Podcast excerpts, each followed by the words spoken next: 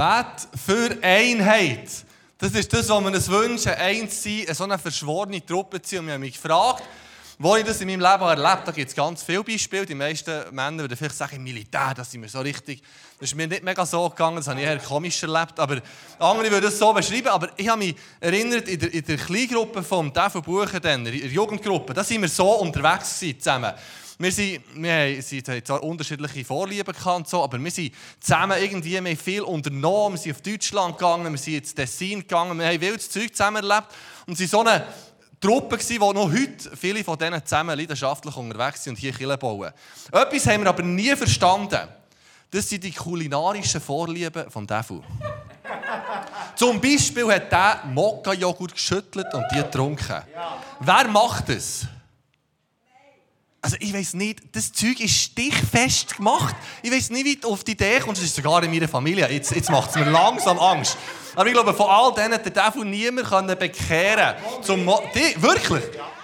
Jetzt bin ich schockiert. Jetzt bin ich schock Aber ja, tatsächlich hat es funktioniert. Und was er noch hat gemacht Rollmops gegessen. Ist jemand von euch gerne Rollmops? Ja, logisch, Tochter. Irgendjemand, irgendjemand muss es in diesem Raum ja gerne haben.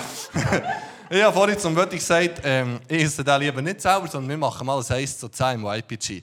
Und irgendjemand muss das dann essen, genau. Aber wir haben abgemacht, wir zwei, uns trifft es nicht, genau. Aber ich weiß nicht, wie du so etwas kannst gerne haben Aber das ist, genau, Hering, hier sind Heringfilet, es sind sogar viele, in Salzwasser eingelegt. Aber was ich spannend finde, wir waren trotzdem eins gewesen, obschon wir ganz unterschiedliche kulinarische Vorlieben haben. Und man kann trotzdem eins sein. Und hier ist auch noch spannend, der Hering und das Salzwasser, da ist Hering und Salzwasser drin. Der, Hering gibt dem Salzwasser eine Bestimmung und Salzwasser hilft, ähm, Hering gut zu bleiben. Also die zwei sind komplett unterschiedlich, bilden zusammen aber eine Einheit für die Leute, die das gerne haben. Ähm, wir müssen ein bisschen suchen, bis wir ein Migros gefunden haben, das verkauft. Das ist anscheinend nicht mega gefragt. Darum tut mir leid, Joanne, du musst auch lange fragen, bis du es selber findest. Aber hat es sonst noch jemand gerne? Ich glaube nicht, gell? Das war die einzige Hand. Es tut mir leid, Joanne. Wir kommen zum Abschluss von dem hohen priesterlichen Gebet, es eben um Einheit geht. Und ich habe mich gefragt, weiß nicht, ob es euch auch so geht, wieso dass wir vom hohen priesterlichen Gebet reden. Das steht im Text nie. Es steht nie, jetzt kommen wir zum hohen priesterlichen Gebet und Jesus hat davon beten. Der Punkt ist, dass Jesus hier eine hohe priesterliche Funktion wahrnimmt. Jesus als hoher Priester finden wir eigentlich viel eher im Hebräerbrief, wo es zum Beispiel heißt, Christus opferte auch nicht das Blut von Böcken und Kälbern für unsere Sünden. Weil das ist ja das, was der hohe Priester gemacht hat. Einmal im Jahr ist er ins Allerheiligste gegangen mit dem Blut, um Vergebung für Sünden ähm, zu erbitten vor Gott. Aber dann heißt es hier, vielmehr opferte er Christus im Allerheiligsten sein Blut ein für allemal. Damit hat er uns für immer und ewig von unserer Schuld vor Gott befreit. Und was wir jetzt im, im hohe priesterliche Gebet finden, das wird nicht nur auf Deutsch so genannt, sondern auf Englisch. Das ist einfach als das bekannt. Ist, dass Jesus vor den Vater kommt und sagt, schenkt dass sie mit mir und dir eins sein. Also Jesus schafft eine Verbindung. In diesem Gebet betet er, dass eine Verbindung zwischen den Gläubigen und dem Vater im Himmel passiert. Weil der Hohepriester im Alten Testament hat die Funktion von einem Mittler, von einem Mediator zwischen Gott und Menschen. Und hier nimmt Jesus die Funktion wahr. Und was ganz spannend ist, der Hohepriester hat in seinem Gewand, das ist ja wahrscheinlich das teuerste Gewand was es dann zumal gegeben was es wahrscheinlich auch je wird geben, da waren so viele Edelsteine drin, gewesen, das hat einen unglaublichen Wert gehabt. Und der Hohepriester auf der Schulter hat er beidseitig so einen Onyx-Edelstein gehabt, der in Gold eingefasst war. Und auf diesen Edelsteinen sind die Namen der Stämme eingraviert. Und auf der Brusttasche hat er zwölf Edelsteine gehabt, in drei Reihen oder in vier Reihen. Und dort drinnen sind wieder die Namen von diesen zwölf Stämmen von Israel eingraviert gewesen. Könntest du dich fragen, wieso? Es heisst dann im 2. Mose 28, 29. Wenn Aaron dann ins Heiligtum geht, trägt er die Steine mit den Namen der Stämme Israels an seinem Herzen. So werde ich immer an mein Volk erinnert. Was für eine coole Aussage. Jesus als Hohepriester kommt hier in diesem Gebet und vertritt uns vor dem Vater. Stellt euch mal vor, der Gedanke, unsere Namen trägt er auf seinem Herz. Und ist so in der Gegenwart Gottes. Und Gott, der Vater, wird erinnert an sein Volk durch den hohen Priester Jesus, der Fürbitte für uns tut. Jesus dreht unsere Namen auf seinem Herz und vertritt uns vor dem Vater. Und ich glaube, darum nennt man das Gebet das hohepriesterliche Gebet. Und es kommt auch am Schluss von dem Gebet noch so, einisch, noch so richtig zum Ausdruck, dass Jesus für uns Fürbitte tut. Jesus fährt ja an mit dieser Beschreibung von Herrlichkeit. Und er tut er für die drei Anliegen beten, die letzten drei Predigten waren. Er betet, dass sie bewahrt werden, dass der Glaube bewahrt wird. Er betet für Freude und er betet für Heiligung, für Gemeinschaft mit ihm. Und dann tut er den Blick auf im Vers 20 und sagt, ich bitte aber nicht nur für sie, die unmittelbar um um sich sind, sondern für alle, die durch ihre Worte von mir hören werden und an mich glauben. Das ist eine beeindruckende Aussage. Menschen erfahren durch Menschen von Gott. Wo der Engel zum Cornelius kommt, erzählt er ihm nicht das Evangelium, sondern sagt, gang der Petrus holen, der hat dir etwas Wichtiges zu sagen. Wie jeder Mensch auf dieser Welt ursprünglich von Adam und Eva abstammt und auch noch von Noah und seiner Frau, so ist jeder Christ, der sich auf diesem Planet, Planet bewegt, geistlich ein Nachkommen von diesen zwölf Jüngern. Die zwölf haben sich dann nach Pfingsten haben sich 3000 Menschen für Jesus entschieden, an einem Tag. Und dann sind täglich neu dazugekommen. Die waren in den Häusern und sind dort zu Jünger gemacht worden. Und das hat so eine Sprengkraft gehabt, dass innerhalb von 30 Jahren das ganze römische Reich war durchdrungen mit dieser Botschaft. Weil sie zu Jüngern haben gemacht, weil sie die Worte, die sie von Jesus haben empfangen haben, weitergegeben. Der Kaiser Nero nach 30 Jahren er die Christen vernichten, weil er das als Bedrohung von seinem Reich wahrgenommen hat. Er hat ein bisschen verdreht denken. Heutzutage geht Statista.com davon aus, dass es 2,2 Milliarden Christen gibt auf dieser Welt.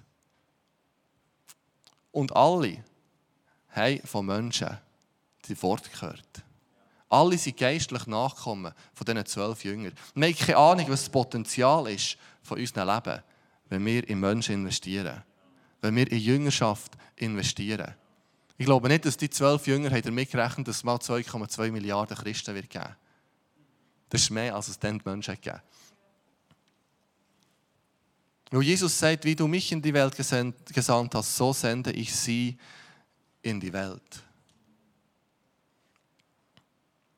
Aus dem heraus, in diesem Wissen, Jesus hat ja gewusst, es wird im Jahr 2021 2,2 Milliarden Christen auf dieser Welt geben. Und in diesem Wissen betet er nach. Jetzt wird es ganz herausfordernd. Er sagt nämlich, sie alle sollen eins sein. Uh, gut. Genauso wie du, jetzt Achtung, genauso wie du, Vater, und in mir eins bist, mit mir eins bist. So wie du in mir bist und ich in dir bin, sollen auch sie in uns fest miteinander verbunden sein. Dann wird die Welt glauben, dass du mich gesandt hast. Deshalb habe ich ihnen auch, Achtung, die Herrlichkeit gegeben, die du mir anvertraut hast, damit sie die gleiche enge Gemeinschaft haben wie wir. Ich bleibe in ihnen und du bleibst in mir. Genauso sollen auch sie vollkommen eins sein. Dann wird die Welt erkennen, dass du mich gesandt hast und dass du meine Jünger liebst, wie du mich liebst. Also das Hauptthema von diesem Abschnitt ist Einheit. Jesus betet, dass die 2,2 Milliarden im 2022 eins sind. Es war immer ein Anliegen, dass wir eins sind. Aber Einheit von so vielen Menschen, die einander zum Teil ja nicht einmal kennen, zum grossen Teil nicht, ist nur möglich, weil wir ein verbindendes Element haben. Weil Christus in jedem von uns lebt. Und Einheit ist nur darum möglich. Im Kolosser 2,9 steht etwas Faszinierendes. Denn in Christus lebt die Fülle Gottes in menschlicher Gestalt. Und ihr seid durch eure Einheit mit Christus damit erfüllt. Jedes von uns ist erfüllt mit der Fülle Gottes durch Christus. Und weil Christus in uns ist, wird Einheit möglich. Also das, was uns eins macht, ist Christus in uns. Ist das Verbindende, ist Christus, ist nicht eine Theologie, ist nicht eine Religion, ist nicht eine Meinung, sondern ist Christus in uns. Der A.W. Tozer hat, hat ein spannendes Bild gebracht. Das ist ein Pastor aus dem letzten Jahrhundert. Und der hat gesagt, wenn du 100 Klavier aufeinander abstimmen willst, dann wird das ganz herausfordernd, bis alle den gleichen Ton haben. Der einzige Weg, den du das machen kannst, ist, dass du den Stimmgabel für nimmst. Wie auch immer das tönt. Wir haben das einmal probiert, ob wir, ob wir ähm, aus dem Bauch raus antreffen. Genau. Und, äh, also er hat es fast gehabt da. Aber es kann immer nur einer im, im Raum üben, weil alle anderen haben einfach diesen Ton im Kopf. Das geht dann nicht mehr. Aber dann kannst du die Pianos so stimmen, dass jedes genau gleich tönt weil sie den gleichen Referenzpunkt haben. Und das Gleiche ist bei uns. Ich finde das noch spannend. Im CLZ, in der Corona-Zeit, hatten wir so viel Grund uneins zu sein. Und es hat so viele Killen in der Schweiz fast verblasen. Von diesen Spannungen, die da waren, von diesen Meinungen. Und wir haben von Anfang an, das hat nicht mit uns zu tun, sondern es hat mit Jesus zu tun, haben wir gesagt, wir fokussieren uns auf einen Namen. Das ist Jesus und der Auftrag, den er uns gegeben hat und, und mit der Leidenschaft immer wieder probiert zu betonen, ey, das ist Jesus, das ist unser Fokus. Jesus ist unser Orientierungspunkt. Und ich glaube, das hat uns durch die Krise gebracht. Wir haben unterschiedliche Meinungen, aber wir haben den gleichen Orientierungspunkt. Und darum ist Einheit möglich.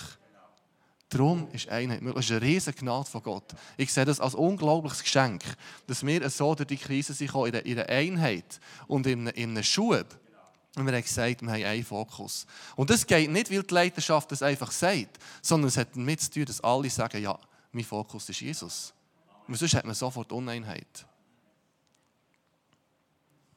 Das Spannende ist bei Einheit, das ist ja genau das Spannende, dass Einheit nicht Gleichheit ist. Jesus sagt, schenkt, dass sie eins sind, wie wir eins sind. Jesus, der Vater und der Heilige Geist, der Vater, Jesus und der Heilige Geist sind komplett eins bilden die schönste Einheit, die es in diesem Universum gibt. Aber sie sind nicht gleich. Der Vater, der Sohn und der Geist haben unterschiedliche Funktionen, Aufgaben. Charakter weiß ich nicht, ob man das so sagen kann. Das ist, glaube ich, sehr ähnlich und genau gleich edel. Aber sie haben unterschiedliche Persönlichkeiten. Ich weiß nicht, das genau, ich weiß nicht wie man es schreiben kann. Es haben viele probiert, Trinität zu schreiben. Ich werde das jetzt hier nicht anmassen. Aber sie sind nicht gleich, aber sie sind eins. Haben wir überlegt, wenn man die folgenden Männer aus der Kirchengeschichte gleichzeitig an einen Tisch setzen würde, was dann würde passieren Zum Beispiel der Ignatius von Antiochia, einer der ersten, der angefangen hat, Schriften zu verfassen und den Glauben zu verteidigen. Der Basilius, Bischof von Caesarea, war aus der Ostkirche, hat einen wichtigen Teil eingenommen in dem, in dem, ähm, dem wie hat es geheißen? Nein, nein, nein, ja, beim Kanon, genau. Aber jetzt kommt es mir dann. Beim, beim Konzil, beim Konzil von Nicea, genau. Wo sie sind zusammengekommen und haben gesagt, was ist jetzt die Bibel und was glauben wir? Unser Glaubensbekenntnis basiert immer noch wesentlich auf dem, wesentlich, zu wesentlichen Teil auf dem, was der Basilius mal hat geschrieben Oder der Jan Hus, wo er gesagt durch Glauben sind wir gerettet, für das wir sein Leben hat zahlt. Der Felix Manz, der ein Radikal war und weiter ist gegangen als der Zwingli, für das wir sein Leben hat zahlt. Der Johannes Calvin, der ein unglaublicher Denker war, der gesagt Gnade ist das Größte, der Bock aber gerade fast ein bisschen überspannt. Dann kommt der John Wesley, der sagt, nein, nein, schau, es ist der freie Wille, der entscheidet. Nebendran ist der George Whitfield, ein Freund von John Wesley, aber theologisch gar nicht auf der gleichen Bühne. Aber der geht gar nicht. Aber sie zusammen unterwegs als Freunde. Ein Charles Spurgeon, ein Dwight Moody, der gesagt hat, wortwörtliche Bibelauslegung, das ist es. Oder Smith Wigglesworth, wo Leute geschlagen haben, dass sie geheilt werden. Ein Billy Graham, der Evangelist per se, oder ein Bill Johnson, der das Reich Gottes und das Übernatürliche betont. Gleichheit würden wir sicher nicht finden bei diesen Typen. Aber ich kann mir vorstellen, wir würden Einheit finden. Ich kann mir vorstellen, wir würden Einheit finden. Einheit ist nicht Gleichheit, aber Einheit ist, wenn wir den Fokus auf Christus legen. Die Eichele-Bewegung. Es gibt eine Bewegung, die sagt, es dürfte nur Kirche auf der Welt geben. Ich weiß nicht, wie die das ähm, organisatorisch handeln 2,2 Milliarden Menschen, aber das ist so eine Vorstellung. Und die, die begründen sehr stark mit diesen Versen hier aus dem Johannesevangelium. Aber jeder Ausleger, den ich gelesen habe, hat gesagt, nein, das ist nicht das Thema. Es geht nicht um eine institutionelle Einheit sondern es geht darum, dass wir alle einander ehren und achten und unseren Fokus auf Christus legen. Und das ist Einheit, drückt sich so aus. Jesus sagt im Vers 23 und 26, dass die Liebe zueinander die Welt zum Erkennen bringt. Und darum, wenn wir einander lieben, ob schon wir unterschiedlich sind, Das ist Einheit und das hat eine unglaubliche Kraft. Weil Jesus sagt, Einheit hat einen Zwerg. Er sagt, dann wird die Welt glauben, dass du mich gesandt hast. Wenn wir eins sind, ob schon wir unterschiedlich sind, dann wird die Welt glauben, dass du mich gesendet hast. Der Kent Hughes sagt, Einheit ist eine evangelistische Notwendigkeit. Das ist noch krass. Aber es hat etwas. Weil das ist ja das Spannende. Schon nur wir hier killen, schon nur in diesem Raum, sind unsere Interessen und Vorstellungen komplett unterschiedlich. Es gibt tatsächlich Leute, die haben gerne Rollmops so filetierte Hering im Salzwasser eingelegt. Es gibt solche, die das weniger gern. Es gibt Leute, die sind politisch so ausgerichtet und andere so. Es gibt Leute, die sagen, beim Mediengesetz musst du Ja sagen, die anderen sagen Nein. Die einen sagen, ja, jetzt da Firmen sollte man dort noch besteuern und andere nicht. Das ist jetzt eine Abstimmung. Und da sind wir ganz unterschiedlich ausgerichtet. Die einen haben lieber Süßes, die anderen lieber Käse. Die einen sind Sport interessiert, die anderen nicht. Einmal, als der Odermatt ähm, hat am Adelboden gewonnen, sind wir da begeistert gewesen. Ich glaube, es war im Jugendteam, ich bin nicht sicher, haben darüber geredet. Und plötzlich fragt jemand, wer ist der Odermatt? Und ich war eher schockiert. Gewesen. Aber es spielt keine Rolle, wir sind trotzdem eins. Völlig unterschiedliche Interessen. Die einen haben mehr Geld, die anderen weniger, es spielt gar keine Rolle. Weil Christus ist der, der uns eins macht. Und die Leute, die reinkommen, Seht doch das. Und spüren eine Einheit, eine Liebe, die es sonst in dieser Welt nicht gibt. Ein solchen heterogenen Haufen, wie wir sind, würdest du nicht zusammenbringen, ohne dass es eine übernatürliche Dimension hat. Der Thomas Manton, leider gibt es ja auch Haufen Uneinheit zwischen Kirchen. Und er hat gesagt, das ist ein, Gelehrter und ein Pastor aus dem 17. Jahrhundert, der gesagt, Uneinigkeit in der Kirche fördert Atheismus in der Welt. Und es ist tatsächlich so.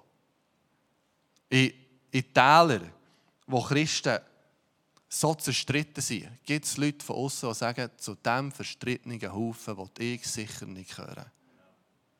Das Coole ist aber, dass das Gegenteil von dem auch wahr ist. Nämlich Einheit der Kirche fördert den Glauben in der Welt. Einheit in der fördert den Glauben in der Welt. Und wie leben wir denn die Einheit? Ich glaube, wir haben die wesentlichen Punkte schon zusammen. Das eine ist, dass ich mich persönlich auf Jesus, nach Jesus orientiere. Wie der, wie der Tauser hat gesagt, die Sozialreligion perfektioniert sich, wenn die Privatreligion gereinigt wird. Indem ich mich persönlich auf Jesus ausrichte und wir das alle machen, fördern wir die Einheit untereinander. Das andere ist aber, dass wir einander lieben. Im Philipper 2 steht das ganz schön. Das heißt, seid nicht selbstsüchtig, strebt nicht danach, einen guten Eindruck auf andere zu machen, sondern seid bescheiden und achtet die anderen höher als euch selbst. Denkt nicht an eure eigenen Angelegenheiten, sondern interessiert euch auch für die anderen und für das, was sie tun. Das ist höhere Schule. He? Geht so miteinander um, wie Christus es euch vorgelebt hat. Die Ehe ist ein gutes Bild für Einheit, wo Mann und Frau zusammen eine Einheit bilden. Die ist aber nicht unumkämpft. Und das Gleiche ist in der Kirche, das Gleiche ist untereinander, unter Verbänden. Es gibt Meinungsverschiedenheiten, es gibt unterschiedliche Ansichten. Wichtig ist, dass es immer wieder Versöhnung gibt, immer wieder ein Zusammenkommen gibt, immer wieder zu sagen, schau, wir sind doch auf das Gleiche ausgerichtet. Wir haben eine gemeinsame Vision. Und spannend ist Einheit mit dem Vater. Jesus betet das hier und sagt, Vater, wie du und ich eins sind, sollen sie eins sein. Und die Einheit mit dem Vater hat für ihn unmittelbare Konsequenzen gehabt. Er ist für uns ans Kreuz gegangen. Es hat einen hohen Preis gehabt. Einheit hat für Jesus einen unglaublich hohen Preis gehabt. Und bei uns ist es ähnlich. Einheit kommt mit einem Preis. Dass wir uns einem anderen hergeben, dass wir den anderen lieben, ihn wertschätzen, ihn ehren, achten. Und das ist ja noch das Spannende. Das ist wie ein theologisches Spannungsfeld, wir hier finden. Theologie bewegt sich immer wieder in Spannungsfelder. Und hier finden wir auf der einen Seite den Ruf von Jesus nach Einheit, nach einander lieben. Auf der anderen Seite der Johannes, der das Evangelium hat geschrieben hat, eine hohe Leidenschaft für Wahrheit gehabt. Historiker gehen heute davon aus, dass er sein Evangelium und vor allem seine Briefe als Antwort auf die gnostische Lehre geschrieben hat. Wo er gesagt hat, das ist alles nur im Geist, was wir im Körper machen, ist egal.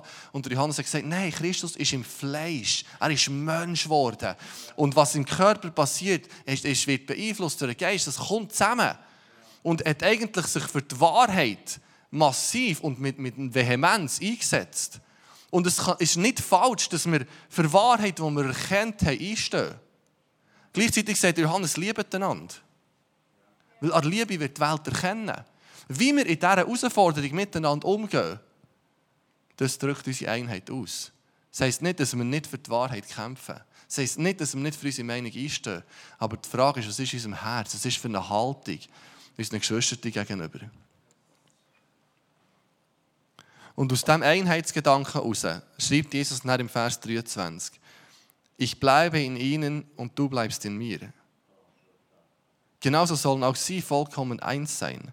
Dann wird die Welt erkennen, dass du mich gesandt hast und dass du meine Jünger liebst, wie du mich liebst. Und in diesem ganzen Gebet finden wir vier Formen von wer in wem ist. Und das wird recht spannend. Zum Beispiel heisst es, dass der Vater im Sohn ist. Kannst du mal die Kreise zeigen? Also etwas, was beschrieben wird im Vers 21 und 23, dass der Sohn im Vater ist. Aber der andere Weg wird es auch gesagt, nämlich, dass der Vater im Sohn ist. Also der Vater ist im Sohn und der Sohn ist im Vater. Und dann wird es für uns ganz interessant. Wir sind im Sohn und im Vater. Und jetzt Achtung, dann heisst es noch, wir, der Sohn ist in uns ich habe probiert, irgendwie das in einer Grafik darzustellen. Ich habe gemerkt, ich kann nicht, ich mache vier Kreise. Das übersteigt irgendwie unser Denken. Aber so krass, Jesus sagt, wir sind in ihm und er ist in uns. Und Einheit ist nur darum möglich. Und darum sagt Jesus auch, und dass du meine Jünger liebst, wie du mich liebst. Also das muss man mal reinsinken. Jesus sagt, der Vater liebt uns, wie er der Sohn liebt. Ich glaube, es gibt keine stärkere Liebe, Liebe die jemand empfinden kann, als zu den eigenen Kind. Und jetzt sagt Jesus, der Vater liebt uns. Der, der die Liebe in Person ist, wie er den Sohn liebt. Und es ist nur möglich, weil wir im Sohn sind. Und der Sohn in uns ist. Darum liebt uns der Vater, in der Sohn liebt. Und dann sagt Jesus, Vater, ich möchte, dass alle, die du mir gegeben hast, mit mir dort sind, wo ich sein werde. Einheit kommt mal in eine andere Dimension. Es kommt der Tag, wo Einheit perfektioniert wird. Wo wir im Himmel bei ihm sind. Ich lese den Rest von dem Text noch, weil er so schön ist. Sie sollen meine Herrlichkeit sehen, die du mir gegeben hast. Denn du hast mich geliebt, lange bevor die Welt geschaffen wurde. Vater, du gerechter Gott, wenn die Welt auch dich nicht kennt, ich kenne dich. Und diese hier haben erkannt, dass du mich gesandt hast. Ich habe ihnen gezeigt, wer du bist. Also in Christus erkennen wir den Vater. Das werde ich auch weiter tun, damit die Liebe zu mir auch sie erfüllt. Ja, damit ich selbst in ihnen lebe. Und es kommt der Tag, wo wir mit diesen Milliarden von Menschen vor dem Thron Gottes sind. Und Lehrunterschiede kein Thema mehr sind. Unterschiedliche Vorlieben, ob Rollmops oder nicht Rollmops, egal sind. Und wir einfach vor dem Vater sind in kompletter Einheit. Weil Christus uns verbindet. Ich hätte euch eigentlich gerne einen lebenden Hering mitgenommen, um das zu zeigen. Weil Hering ist ein ganz interessantes Tier. Ähm, der Hering, habe ich aber herausgefunden, kann man nicht alleine halten. Den darfst du nicht in einem viereckigen Aquarium haben und schon erst recht nicht alleine. Weil der Hering ist ein Schwarmtier. Der Hering bewegt sich im Schwarm innen und sein Leben lang. Und es ist ganz spannend. Forscher, Forscher haben ganz interessant herausgefunden, dass der Schwarm für einen einzelnen Hering ganz, ganz viele Vorteile bringt. Also der einzelne Hering ist im Schwarm viel besser aufgehoben. Und es ist jetzt auch nicht nur ganz falsch, uns als Fische zu vergleichen, weil wir haben das ähm, Label ja schon lange. Es ist spannend, für einen, für einen einzelnen Hering hat es verschiedene Vorteile. Das eine ist, die Gefahr vor dem Fressfind ist im Schwarm innen statistisch viel, viel kleiner, als wenn der Fisch alleine unterwegs wäre. Also er ist viel besser geschützt, wenn er im Schwarm sich bewegt. Das ist für uns auch so. Fische im Schwarm finden viel einfach Geschlechtspartner. Das ist bei uns auch so. Wenn du im Schwarm dich bewegst, dann ist es viel einfacher, jemand anderes zu finden, der auch an Jesus glaubt. Und das ist vor allem für unsere Jungen ist das sehr hilfreich. Darum im Schwarm innen bewegen. Und Jungtiere lernen von ihren Nachbarn. Ein Hering bewegt sich lebenslang im gleichen Schwarm. Also ein Hering, der auf die Welt kommt, lernt sofort, eigentlich ist es ein jüngerschaftlicher Gedanke, lernt sofort von denen nebendran, wie man frisst, wie man sich, wie man sich ernährt, wie, wie, man, wie man lebt als Hering. Und Schwimmen im Verband oder das Schwimmen im Schwarm ist einfacher wegen dem abgesetzten Strömungswiderstand. Also der Hering spart hier Energie, wenn er da drinnen ist. Und Nahrungsaufnahme. Forscher haben sich lange gefragt, Nahrungsaufnahme ist doch ineffizient in so einem grossen Schwarm. Sie haben aber herausgefunden, dass der Hering sich einfacher und besser ernähren kann, wenn er sich im Schwarm bewegt. Die Nahrung wird dann fair aufgeteilt auf alle, alle die beim Schwarm dabei sind. Und das Interessante ist, dass isolierte Tiere ein desorientiertes Verhalten zeigen. Das eine ist, ihre Gefahr, gefressen zu werden, ist viel grösser. Das löst einen hohen Stress aus. Und das ist, ähm, Fische, die alleine sind, Heringe, haben Forscher herausgefunden, die zeigen ein desorientiertes Verhalten und zum Teil sogar ein panisches Angstverhalten. Und jetzt ist spannend, dass sie sagen, ein Grund ist, dass sie Angst haben, gefressen zu werden.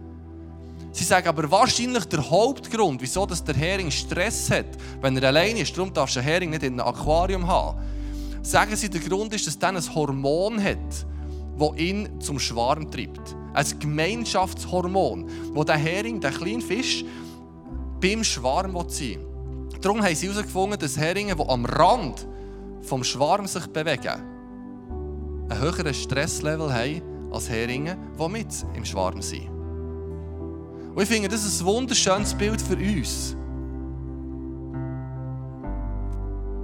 Wir sind Individuen und das Evangelium hat eine hohe Wertschätzung für uns als Individuum.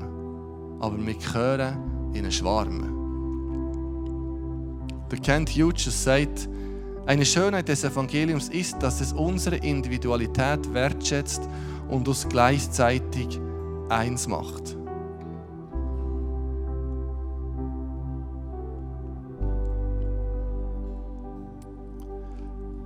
Hinter Heringsschwärmen schwimmen meistens grössere Fische hinten nachher. Das sind Dorsche oder andere Fische, die hinter dem Heringsschwarm sind. Und die Fische, die zu schwach sind, die rausfallen, sind ziemlich schnell weg. Der Fisch greift aber nicht den Schwarm an, sondern tut einfach die Abreste zusammensammeln. Und was für uns entscheidend ist, ist in diesem Schwarm zu sein. Ist dort zu sein, wo Einheit ist. Dort, wo es warm ist dort, wo Schutz ist. Und ich habe wieder das aufs Herz bekommen für Leute, die sich nicht so in diesem Schwarm fühlen. Wie der Ruf, hey, komm zurück mit dem Herz. Meistens ist es ja eine Sache vom Herz. Komm zurück und tu dein Herz auf für den Schwarm.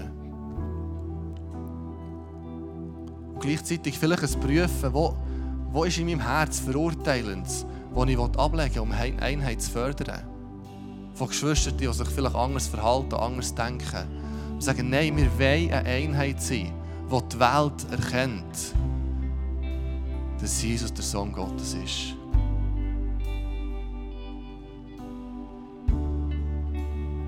Jesus, ich danke dir für dein Gebet, das du für Einheit bettest und danke, dass du der bist, der uns verbindet. Und ich bitte, dass heute Morgen in uns innen eine neue Leidenschaft aufsteht, für unsere Beziehung zu dir noch einmal zu verteufeln. Die Einheit mit dir zu fördern, zu wissen, du bist in mir und ich bin in dir. Aber es ist nicht nur ein Ich und du, sondern es ist ein Mir und du. Ich bitte, weckt uns innen heute Morgen eine neue Liebe für die Kirche. Füreinander. Für die rundum, für die, die anders denken. Und Jesus, danke dürfen wir wissen, dass du uns auf deinem Herz drehst. Und uns vor dem Vater vertrittst. Wir danken dir für deine Gegenwart und danke vielmals dürfen wir dich anbeten als der, der den Weg hat frei gemacht Als unser hoher Priester, der für immer hat den Preis gezahlt hat.